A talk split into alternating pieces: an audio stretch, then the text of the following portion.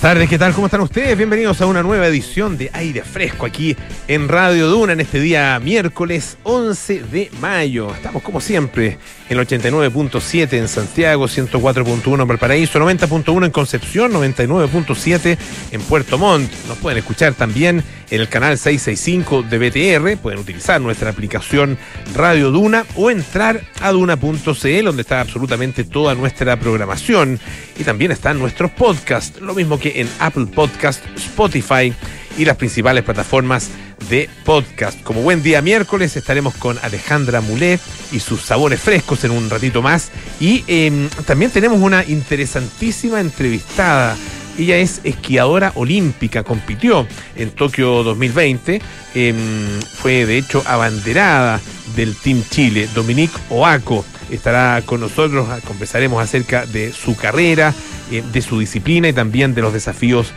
futuros. Y me acompaña como todas las tardes María José Soto. Casi todas las tardes, digamos. Oh, y al tiro, el no, tiro, papá. No, no, no. no. Es que tú sabes, cuando no estás te echo de menos. Ay, Eso muy bien, yo también, yo también te echo de menos. Mira, Polo. qué, bueno, qué Siempre, bueno. siempre. Qué bueno. Ya. Oye, hay un cielo hermoso eh, a esta hora. En el streaming, eh, muy de bonito, hecho, se ¿eh? ve. Sí. En Se nuestro ve. streaming, vean Desde- en duna.cl está. Bueno, si está en la calle, miren al cielo, digamos. Sí, ¿no? Exactamente. Es un atardecer. es más, es más- es rápido y más directo. No entrar, digamos, pero, pero si quieres entra así. Claro. Está como rojizo. Mira, sí. mi, mi mamá o mi abuelita dirían, va a temblar. ¿Ah, sí? ¿Recuerda que ese cielo rojo era como que va a temblar? ¿o Yo no? claro, he escuchado cu- cuando se empieza como a despejar, además, eh, hacia el atardecer, el, ¿Sí? el sol miró para atrás. Ah, Esa también es otra manera. Mira, y mira. bueno, mucha gente piensa que eso puede traer, no sé, algún fenómeno algún. eh, telúrico. Ya. Ojalá que no. Ojalá que no, no queremos, no queremos más problemas. Tembló en. Canama, eso sí, ¿ah?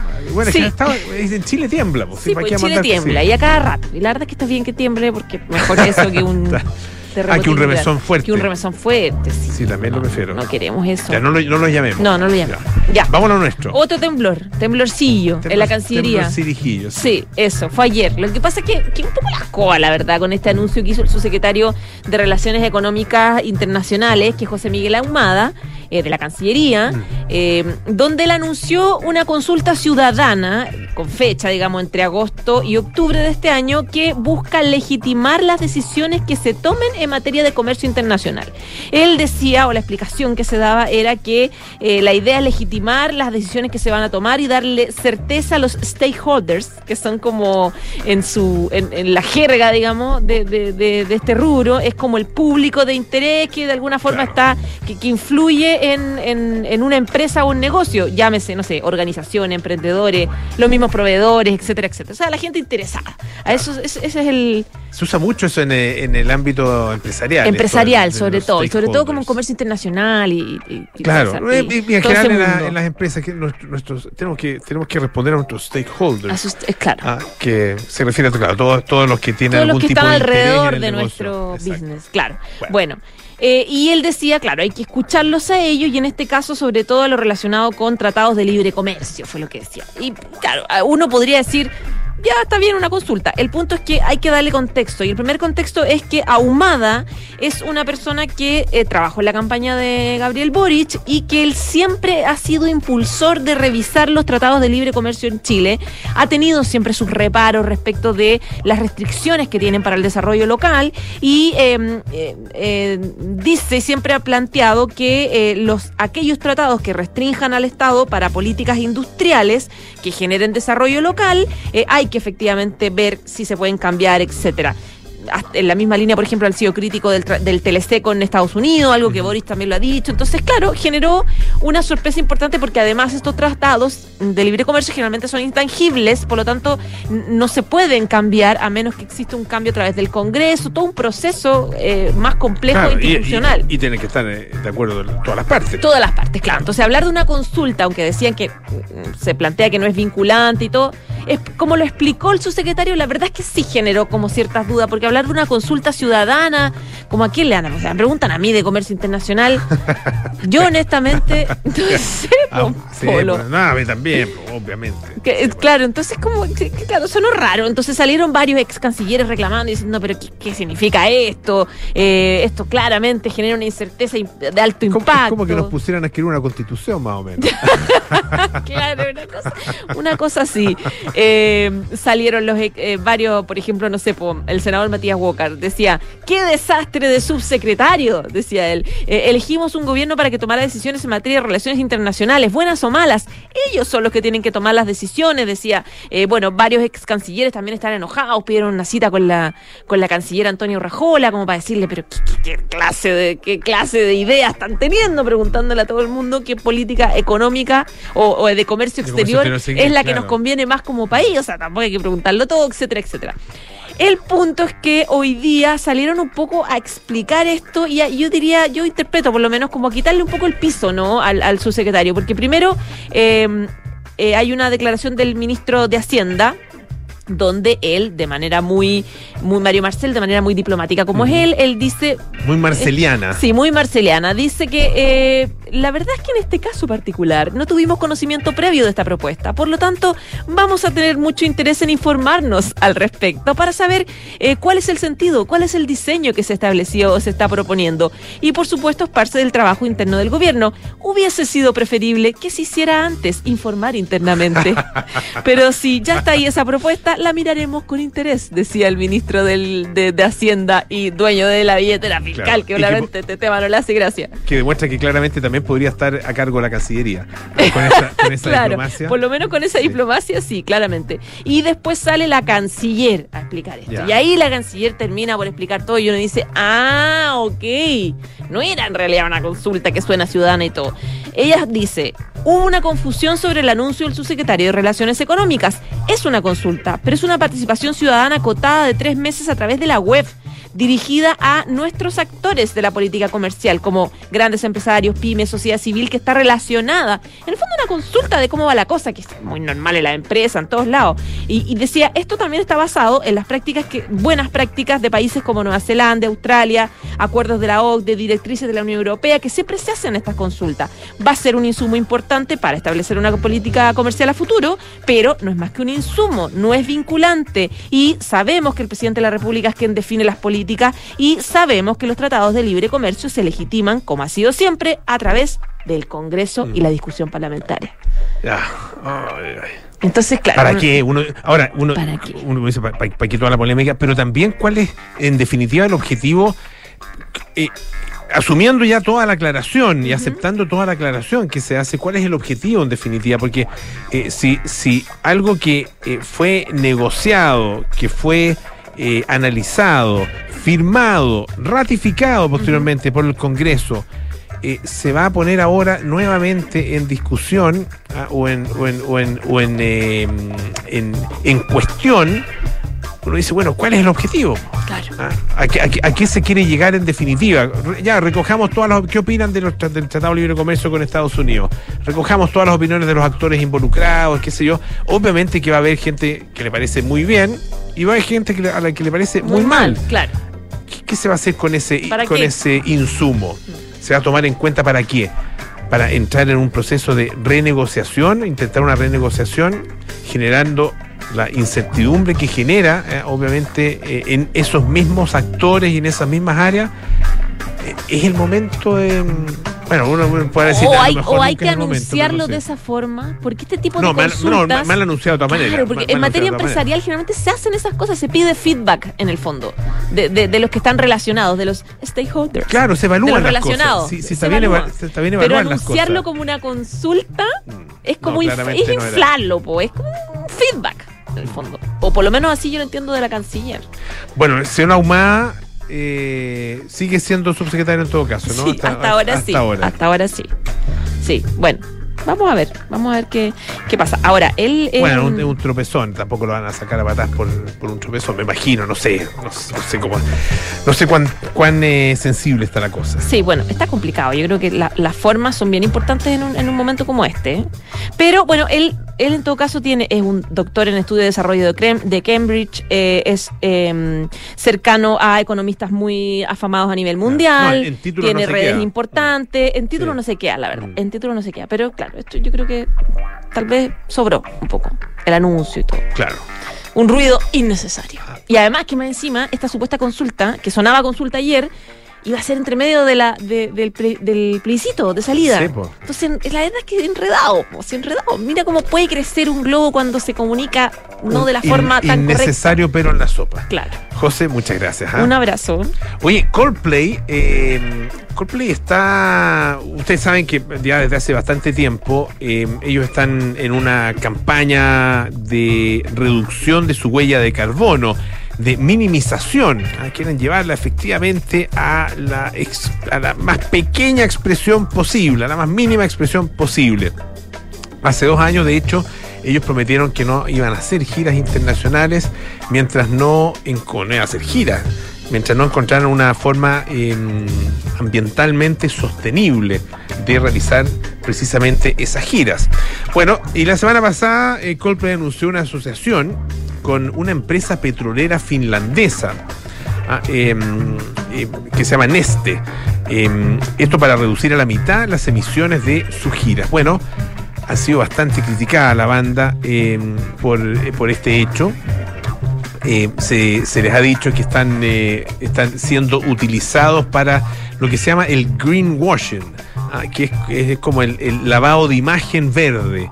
ah, em, y, que bueno, es un término que se, ha, que se ha usado mucho en el último tiempo, precisamente para denominar a aquellas empresas, instituciones que hacen este tipo de, em, limpieza de imagen a través de eh, un eh, compromiso ambiental em, que puede ser real o puede ser eh, más bien una simple postura. ah, em, pero el, el objetivo final, esa es la acusación que se hace, siempre es, no es el, el- el bien medioambiental, digamos, no es, no es, no es el favorecer eh, al medio ambiente ni luchar, por ejemplo, contra el cambio climático, sino que más bien lavar la imagen eh, de la empresa. Esa es la, la acusación y se, se acusa entonces a los propios eh, integrantes de Coldplay eh, de prestarse, ah, de ser, de, prestarse para ser utilizados ah, como idiotas útiles o tontos útiles para el greenwashing.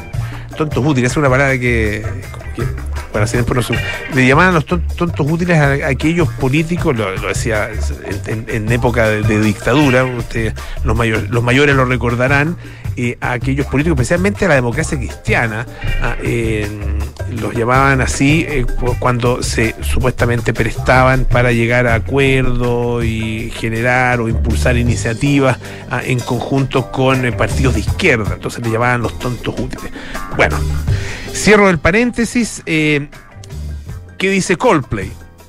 Ah, Bueno, aquí la, empresa, esta, la empresa Neste, lo que eh, eh, pretende ser, eh, ellos están en el área de los biocombustibles, una empresa petrolera, pero también están en el área de los biocombustibles y pretenden ser el mayor proveedor de biocombustibles sostenibles del mundo, pero también, claro, se ha demostrado que son responsables, algunos estudios indican que son responsables de deforestación a gran escala en países como Indonesia o en Malasia. Ah, em, de hecho, el líder de una ONG dedicada al tema del transporte y el, el medio ambiente, ah, em, y que se llama eh, TIE, TIE, em, dice que Neste está utilizando cínicamente a Coldplay para lavar su reputación. Es una empresa vinculada al tipo de deforestación que horrorizaría a Chris Martin y a sus fans. Ah, no es demasiado tarde, dice, deberán abandonar su asociación con este ahora y centrarse en soluciones verdaderamente limpias en su lugar. ¿Qué dice Coldplay? ¿A qué respondió la banda? Dice, cuando anunciamos esta gira, ah, de hecho vienen a Chile, ah, el próximo año, dijimos que haríamos todo lo posible para que fuera lo más sostenible y de bajo impacto de carbono posible, pero que sería un trabajo en curso. Eso sigue siendo cierto, no pretendemos haberlo hecho todo bien todavía. El objetivo es reducir las emisiones de CO2 en un 50% en comparación con su última gira. No es, obviamente reducción a emisiones cero o impacto cero, sino que un 50% de su última gira que fue el año 2017.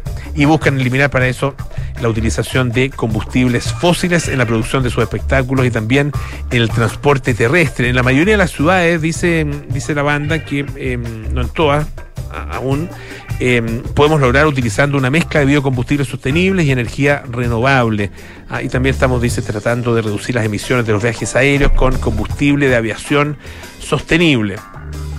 Y agregan específicamente en relación con la empresa Neste, que como em, antes de nombrar a esta empresa como proveedor de los biocombustibles, recibimos su garantía de que no utilizan materiales vírgenes en su producción, especialmente el aceite de palma, que ustedes saben ah, que genera un daño medioambiental tremendo. Ah, em, seguimos entendiendo que solo utilizan productos residuales renovables como el aceite de cocina y los subproductos de la fabricación de pasta de madera.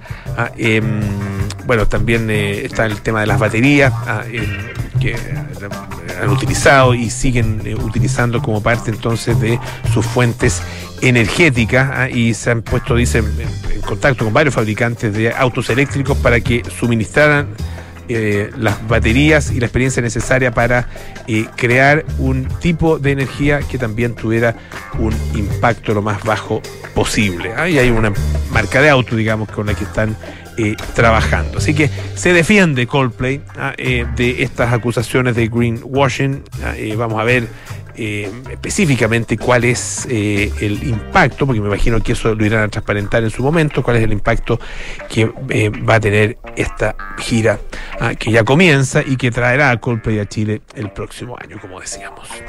Escuchemos un poquito de música. Vamos a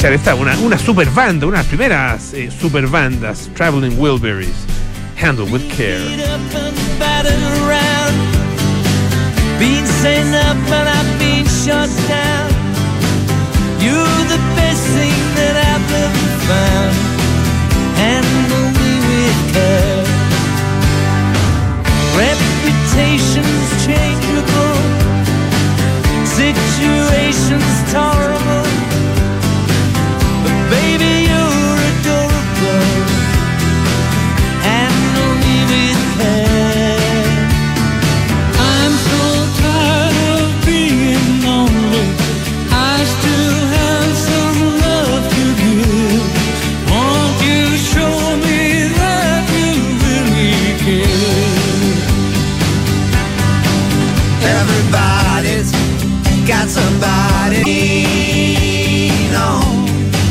Put your body next to mine and dream. I've been and I've been fooled. I've been daycare centers and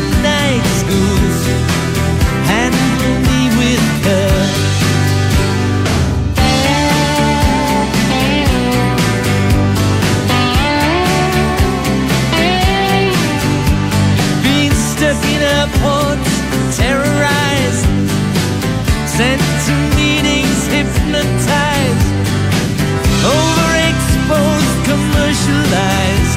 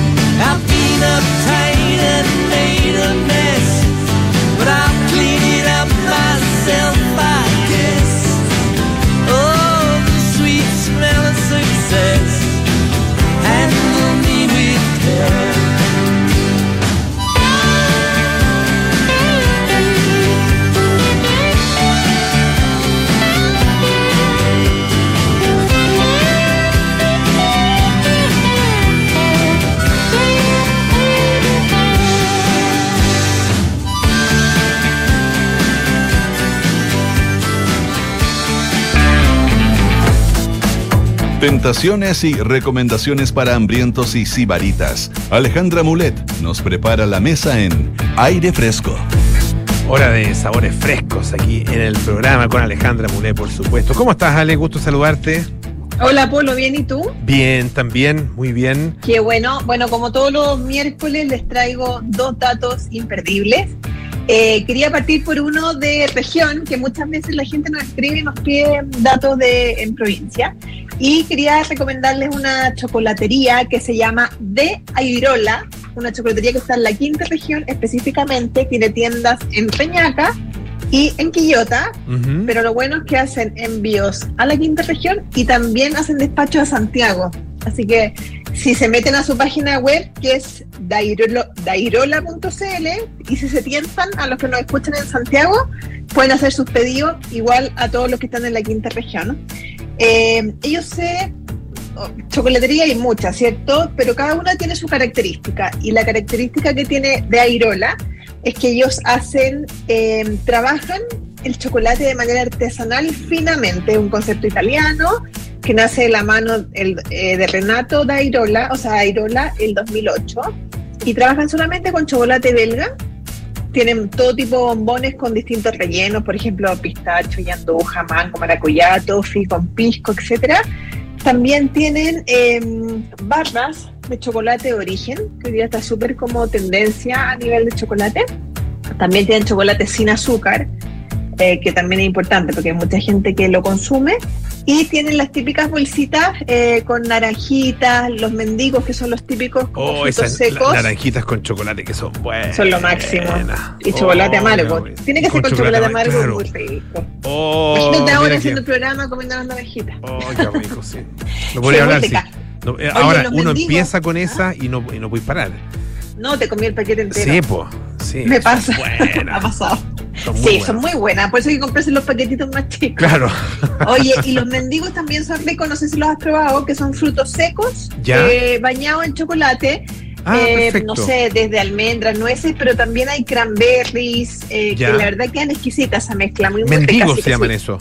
Mendigos. Ah, mira. Mendigos, No, no, sí. lo, lo- lo- lo he probado, pero no conocía el nombre. Sí, sí, sí, por lo menos acá en Dairola se llaman mendigos. Ya. También tienen las típicas como tabletas crocantes de caramelo, con almendra, etcétera. La verdad que tiene una variedad polo impresionante de chocolate.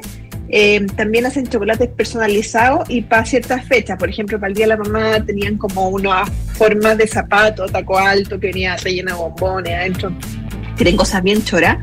Eh, y hacen impresiones eh, de las cajas, por ejemplo, eh, regalos corporativos, si tú quisieras regalarle a tu señora, eh, imprimir la foto de ella, etcétera. La verdad que es como bien personalizado el sistema que tienen.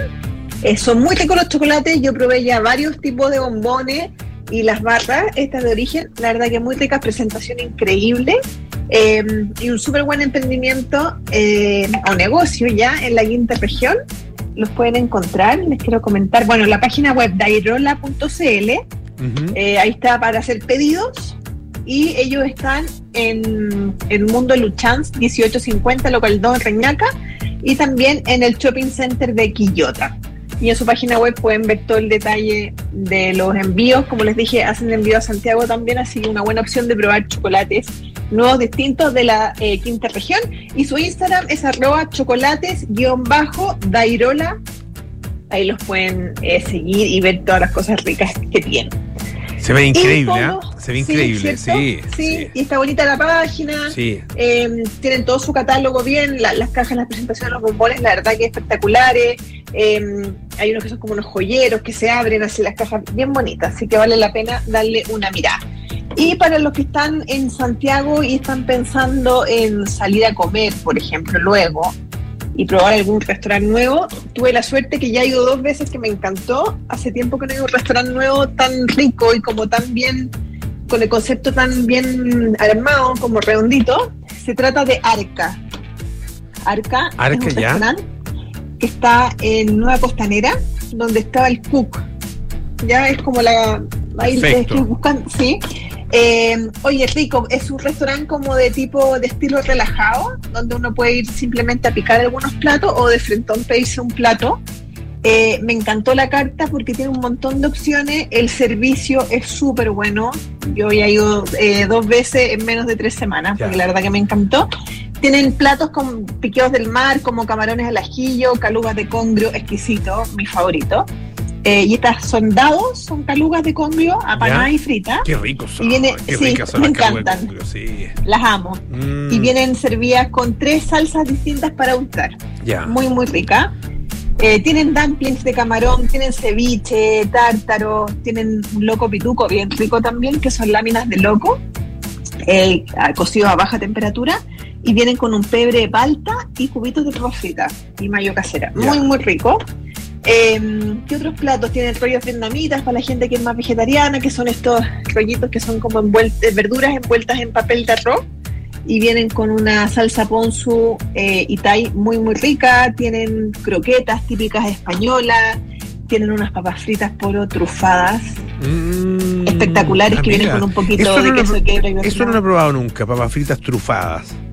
Son muy muy buenas. El primero que hizo en Chile papas fritas trufadas fue Chris Carpentier Ah, mira. en su restaurante El Barrio que tuvo ahí en Alonso Córdoba, que ya tienen que ser unos ocho años más o menos, nueve años. Eh, muy choro, venían en un balde metálico con un papel de estos como Perfecto. tipo mantequilla que va a Ah, y perfecto. venía Ahí mira, trufadas. papas trufadas y ahora aquí las volví a encontrar en Arca. Eh, como te digo, son papas fritas con aceite de trufa y trae un poquito de queso cabra con perejil y, y viene como gratinado, la verdad que es muy muy rico. Otra cosa que me llamó la atención, las porciones son súper, o sea, no son súper grandes, pero son ad hoc al precio. Ya, son Hoy generosas. Muchas veces son generosas, exacto. Eh, la verdad que tienen un montón de opciones. Tienen burrata, hummus y tienen platos, trío de tacos, brusquetas, ensaladas. Las ensaladas son gigantes, de verdad que son para compartir entre dos personas.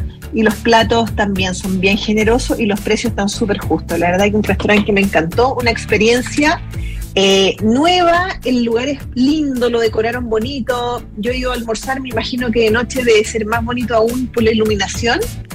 Eh, la verdad que una súper buena apertura de... Ellos abrieron en el segundo semestre del año pasado, pero el restaurante eh, da- va a dar mucho que hablar, Polo. Tienen buena coctelería, también tienen tragos sin alcohol, el servicio, como te digo, es rápido, es ágil, eh, que hoy día se agradece. Ellos están en Nueva Costanera, 3986 Vitacura. Buenísimo. Y tienen página web que se llama arcabar.cl para que puedan hacer sus reservas y también tienen Instagram que es arca-cl. Cometo el error cuando tú, mientras tú hablas, de ir eh, eh, mirando la página web. Te escucho, obviamente, pero voy mirando la página web eh, donde están las fotos de los platos y que- también de los chocolates que recomendaste. Ah, y, y sí, se me hizo agua la boca. Así que. Y a, esta hora es terrible. ah, Porque Sí, pues, dan ganas hace de falta tiro. alguna cosita. co- Comer alguna Sí. cosita. Sí, Ya, pues, la tentador. Estoy viendo las fotos aquí contigo también y está súper tentador. Tienen buena fotografía y la verdad que los platos son tal cual como se ven en la foto. Alejandra Mulé, muchísimas gracias, como siempre, por estar acá en aire fresco. Ay, que esté muy bien. Gracias, cuídate, chao. Ale Sabores y más en Instagram para que la sigan. Ah, Los sabores frescos los trae todos los días miércoles. Alejandra Mule. Posgrado de la Universidad San Sebastián cuenta con más de 100 programas en diversas áreas del conocimiento.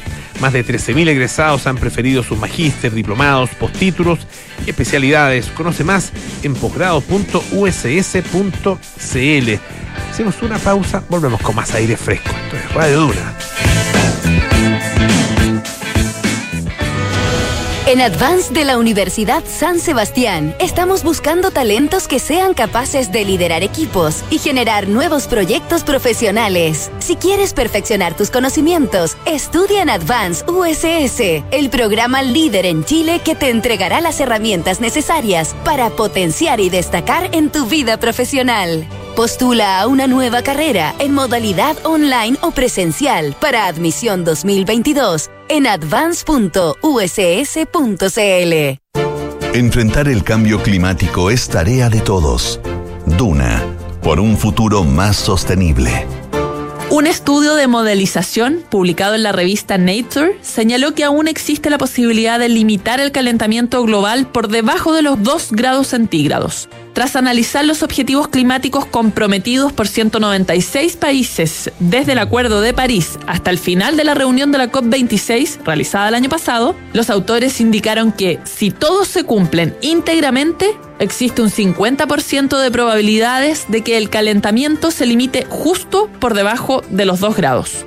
En cuanto al objetivo más ambicioso de no superar los 1,5 grados, los científicos añadieron que lamentablemente solo tiene entre un 6 y un 10% de posibilidades de cumplirse, a menos que se tomen más medidas de mitigación en esta década.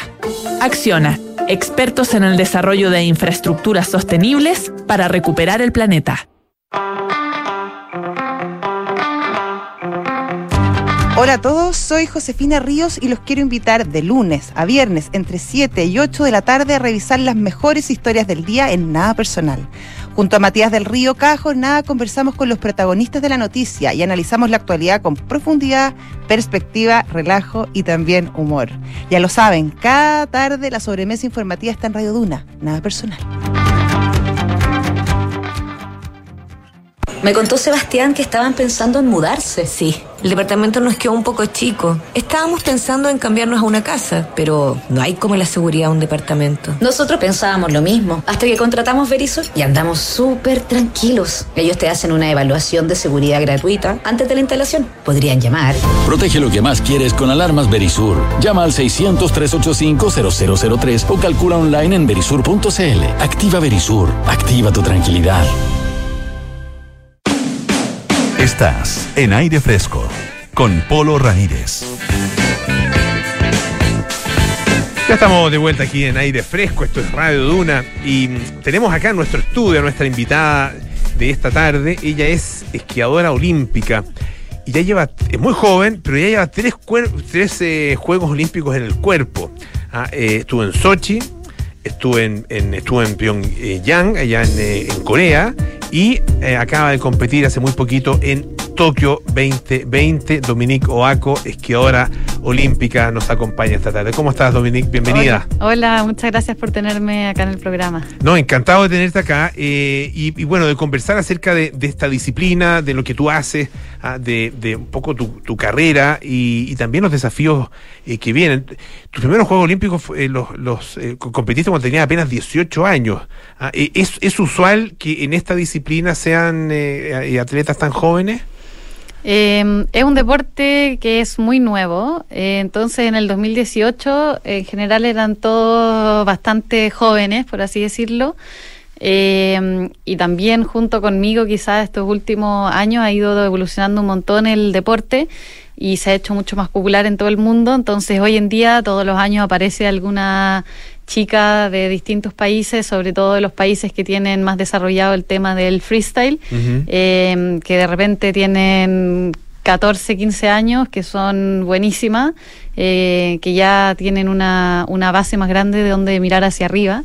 Entonces, hay de todo.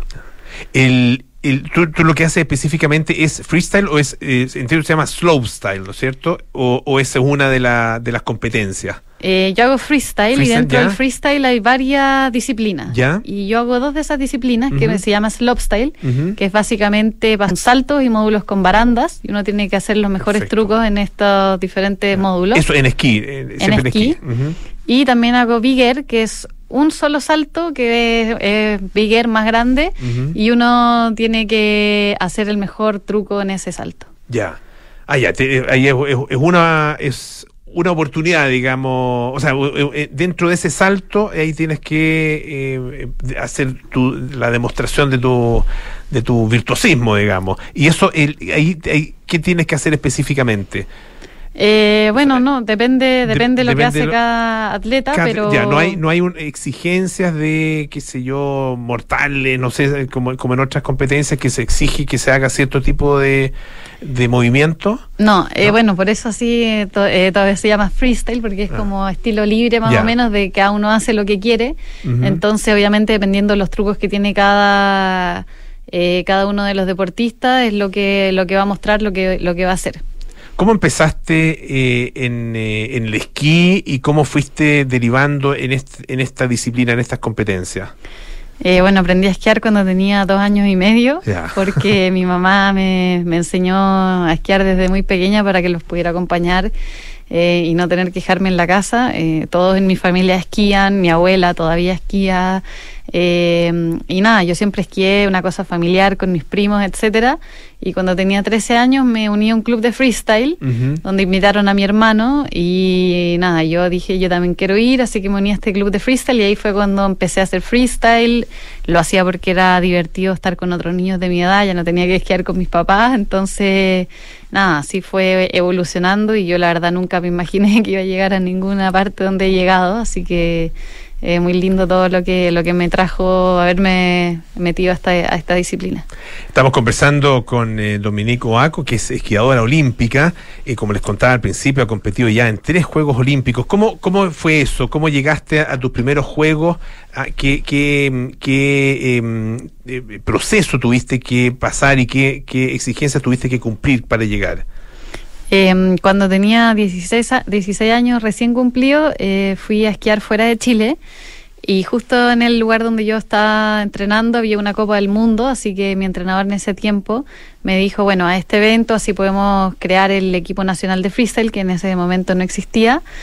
Eh, me metí a este evento, obviamente yo no tenía en ese momento el nivel para estos saltos gigantes, eh, no me fue bien ni nada, pero ahí fue mi primer evento y tuve la suerte que el, el evento que venía después fue en Argentina, cosa que no pasa casi nunca, de que hay algo en Sudamérica.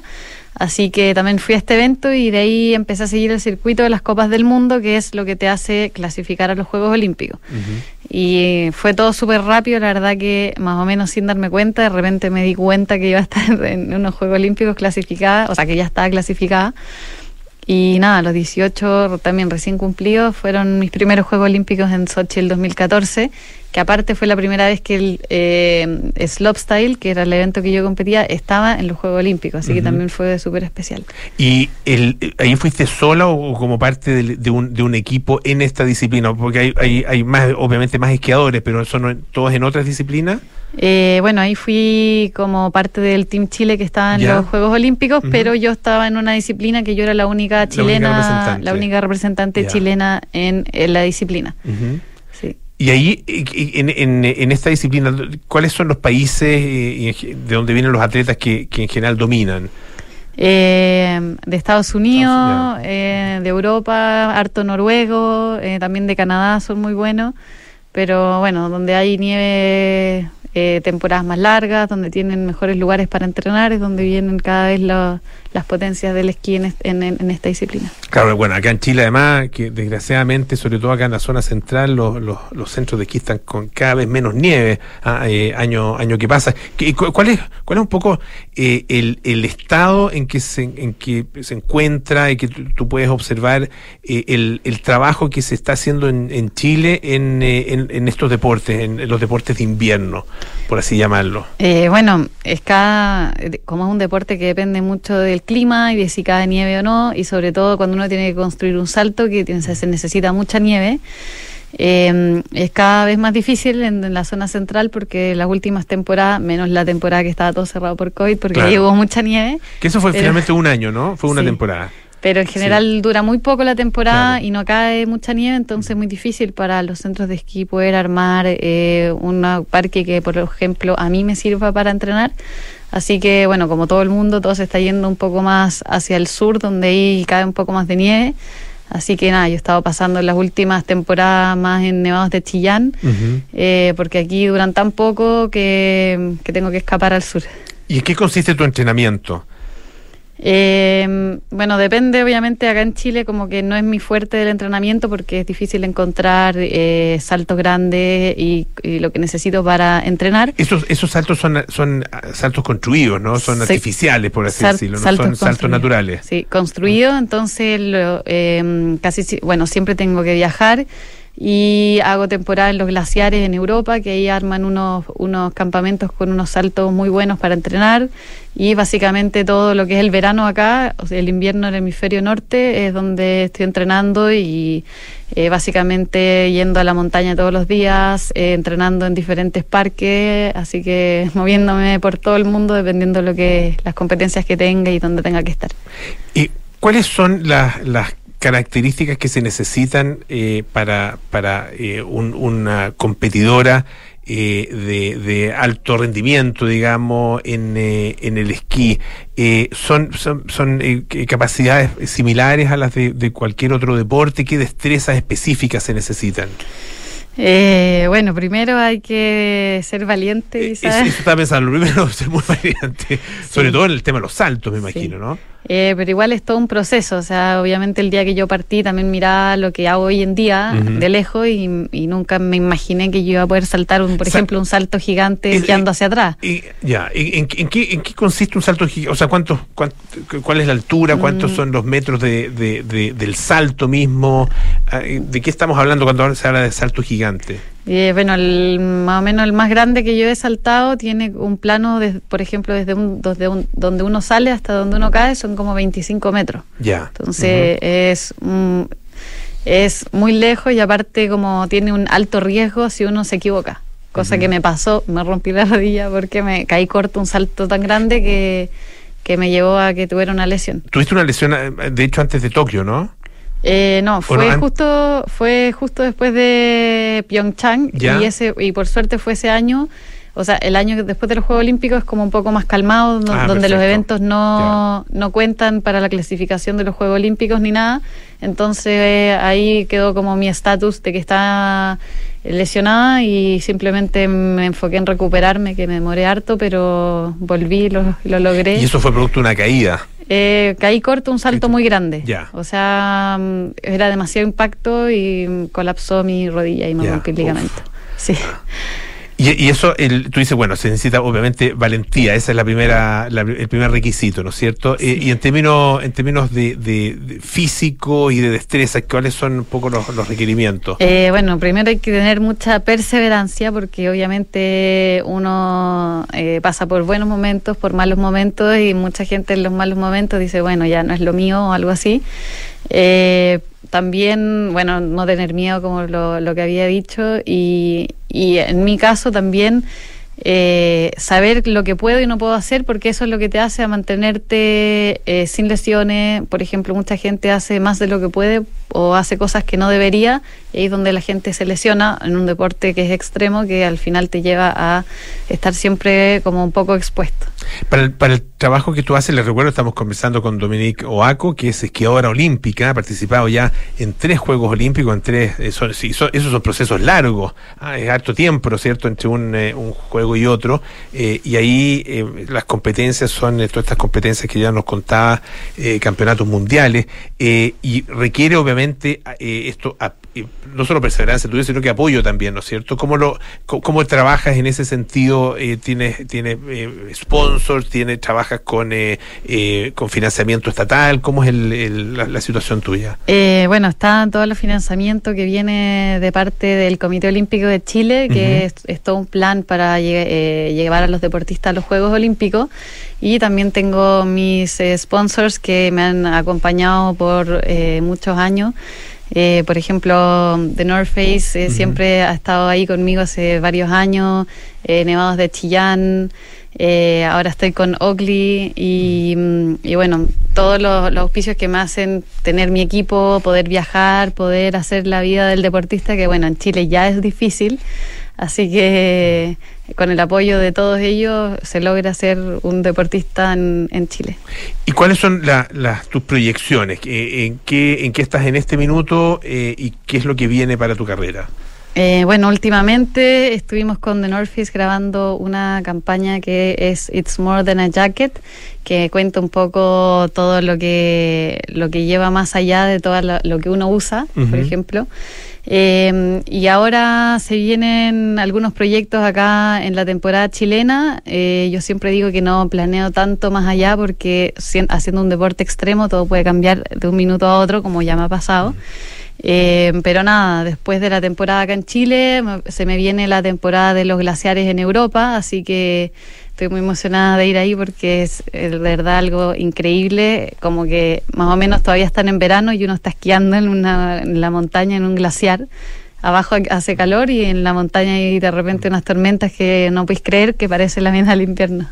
¿Y, y Juegos Olímpicos también? Eh, ¿es, es, es esa tu idea de los próximos Juegos Olímpicos? Eh, acabo de terminar un ciclo olímpico. Eh, fue ahora en febrero, así que por ahora estoy enfocándome en este año y no quiero decir nada porque eso son planificación de cuatro años y bueno, de acá a cuatro años todo cambia mucho. eh, pero siempre he llevado así, como el día a día, vamos, vamos como por bloques, por temporada, y, y todo puede cambiar tan rápido que no quiero decir nada a tan, tan largo plazo.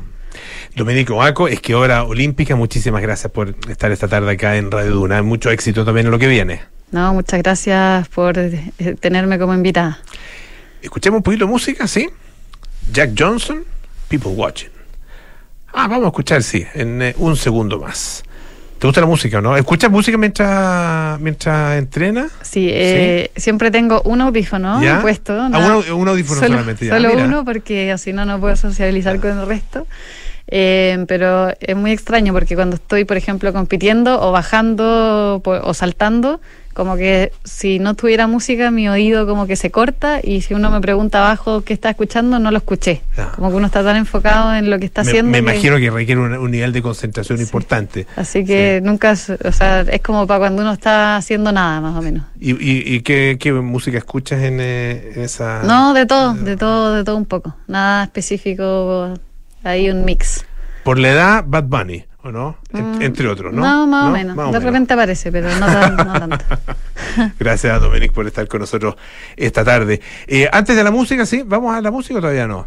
Estamos ahí con un, con un temita. Muchas gracias, eh, Dominic. Tenemos también otros temas, una, una historia, una historia que se las voy a contar a la vuelta de esta canción, pero por favor, que no, que no se nos quede pendiente. Este es Jack Johnson con People Watching.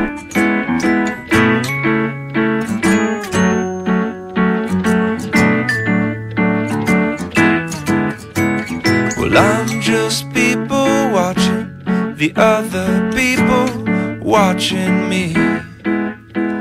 And we're all people watching the other people watching we.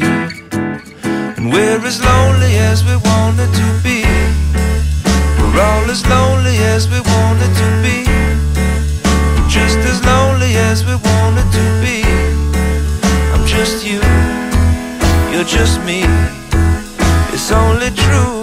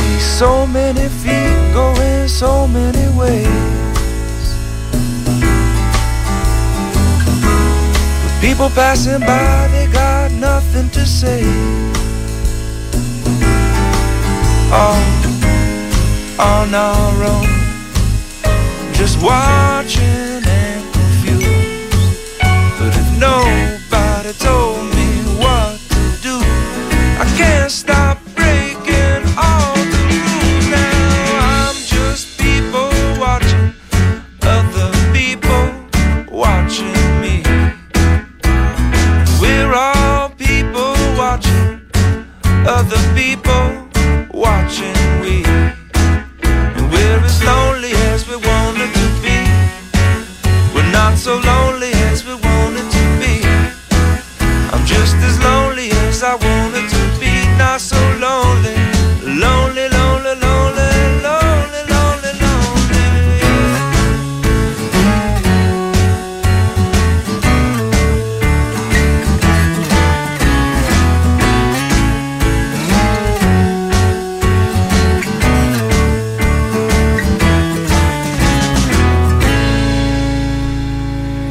Escuchamos a Jack Johnson con People Watching. Eh, hay una historia bien, bien increíble que mm, ocurrió hace, hace muy poquito, eh, hace, cosa de horas en realidad, eh, en Florida.